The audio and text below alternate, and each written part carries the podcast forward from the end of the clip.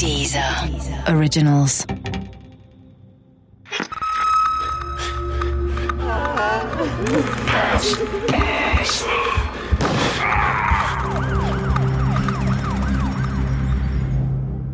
Nullzeit von Thomas C. Nevius. Diese Geschichte beruht auf einer wahren Begebenheit. Unsere Erzählfigur haben wir frei erfunden. Die Statements von Beteiligten und Experten sind echt. Teil 1 Es ist schon spät, fast halb elf, als es an der Haustür der Familie Kerner klingelt. Es ist dunkel, die Kerners sind schon im Bett. Frau Kerner öffnet die Tür. Draußen vor der Tür steht ein Mann, der sagt, Kerner solle zum Bürgermeister kommen. Es sei etwas passiert. Es sei wichtig. Schnell. Dann dreht er sich um, rennt davon und verschwindet in der Dunkelheit. Johann Kerner ist Polizist. Seine Frau hat kein gutes Gefühl. Sie kennt den Mann an der Tür nicht, aber er ist ihr unheimlich. Doch Kerner ist pflichtbewusst, zieht sich eilig an, greift eine Taschenlampe nach wenigen Minuten verlässt er das Haus und macht sich auf den Weg. Es ist niemand auf der Straße zu sehen. Es herrscht eine Ausgangssperre, an die sich die Leute halten. Der Bürgermeister wohnt nur wenige Gehminuten entfernt, gleich neben dem Bahnhof. Doch dort wird Johann nie ankommen. Johann Kerner stirbt in dieser Nacht. Er wird verbluten, getroffen von zwei Kugeln. Eine große Blutlache bildet sich um ihn herum auf dem Bürgersteig. Die Taschenlampe leuchtet noch, als ihn aufgeschreckte Nachbarn finden. Es ist der 20. April 1945, ein Samstag. Der Führer feiert seinen 56. Geburtstag, bekanntermaßen sein letzter. Weit weg in Berlin nimmt die Rote Armee mit schwerem Geschütz das Regierungsviertel unter Beschuss. Die Hauptstadt brennt, die Hauptstadt blutet. Selbst bei Fliegerangriffen heulen keine Sirenen mehr. Alles ist zusammengebrochen. Doch hier im Saarland, wo all das, was ich erzählen werde, geschah, in einem kleinen Ort namens Bexbach, war der Schrecken des Zweiten Weltkrieges schon vorbei. Denn die Stunde Null, die offiziell am 8. Mai 1945 schlug, hatte sich im Saarland viel früher ereignet. Das hat mir auch Dr. Paul Burkhardt vom Landesarchiv Saarland erklärt, den ich für diese Geschichte befragt habe. Die Frage, wann, wo die Stunde Null in Deutschland geschlagen hatte, hatte vor allem damit zu tun, wann die militärische Besetzung in den jeweiligen Gebieten stattgefunden hat.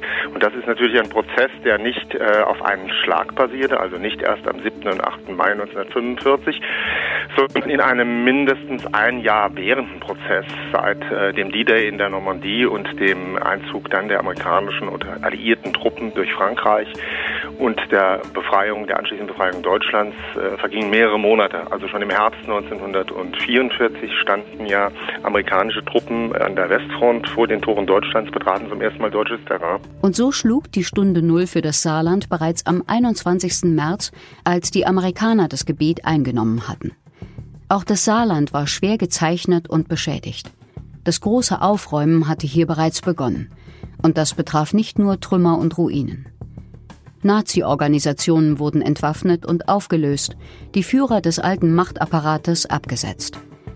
Der Krieg war vorbei. Der Krieg war verloren. Was in Berlin passierte, interessierte hier kaum jemanden. Denn jetzt ging es für die Menschen vor allem um die ganz alltäglichen Probleme. Wasser, Strom, Essen, Unterkunft. Irgendwie überleben. Es war eine Zeit, in der die Alliierten versuchten, eine neue Ordnung in das Chaos zu bringen, in das Vakuum zwischen Diktatur und Demokratie. Eine Zeit, in der Menschen selbst Rache nahmen für Dinge, die ihnen in den Jahren zuvor angetan wurden. Und auch eine Zeit, in der andere versuchten, ihre Schuld zu verstecken, zu leugnen, immer in Angst lebten, sie könnten entdeckt werden. Der Mann, der in dieser Nacht sein Leben verlor, Johann Kerner, war schon seit 1920 Polizist, seit 1933 Polizeimeister, 1935 tritt er in die NSDAP ein. Er war groß und kräftig. In einem frühen Dienstzeugnis wird er als nett und sorgfältig beschrieben, verlässlich, höflich und anständig. Johann Kerner war, so hieß es weiter, einer mit Anstand, Takt, Ruhe und Sicherheit. Zeitzeugen beschreiben ihn als echte Respektsperson. Sonntags besuchte er um 10 Uhr den Gottesdienst. Kerner sei einer gewesen, der seine Pflicht tat, aber kein glühender Anhänger von Hitlers Ideologie. Es schien, als ob viele Leute im Ort Johann Kerner den Dienst unter den Nazis nicht nachtrugen. Denn anders war wohl nicht zu erklären, dass die Amerikaner ihn im Dienst beließen. Ich werde mir kein Urteil anmaßen über die Zeit und die Menschen. Ich lebe hier und heute.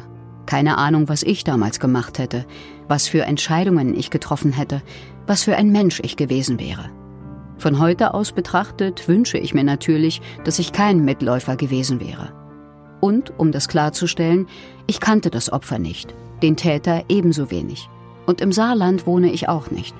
Ich war eigentlich einer ganz anderen Geschichte auf der Spur, die mit meiner Familie zu tun hat, und bin dann eher versehentlich in dieses Nachkriegsdrama gestolpert. Dazu komme ich später noch. Was in jener Nacht im April 1945 genau geschah, ist niemals endgültig geklärt worden.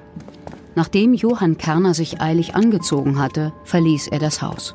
Er humpelte etwas, er hatte eine Fußverletzung.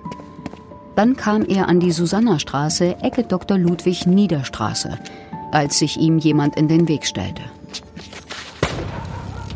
Die erste Kugel traf den Polizisten in den Unterbauch. Der Täter muss direkt vor ihm gestanden haben.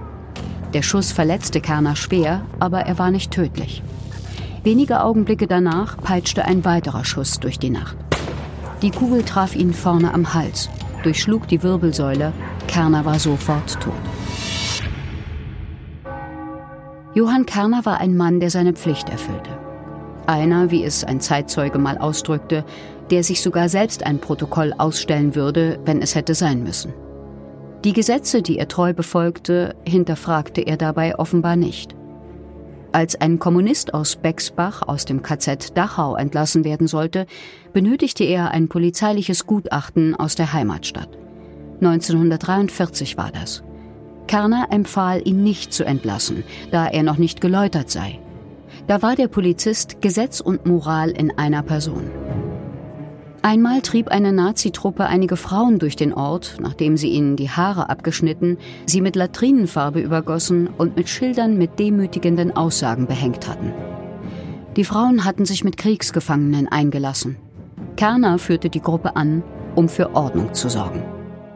Tja, dass dieser Mord mehr als 25 Jahre später die Bundesrepublik beschäftigen würde, Spiegelartikel, Fernsehdokumentation, Bild am Sonntag, das konnte damals niemand ahnen. Und auch nicht, dass über Umwege sogar Erich Honecker Teil dieser Geschichte sein würde oder sogar mein eigener Opa.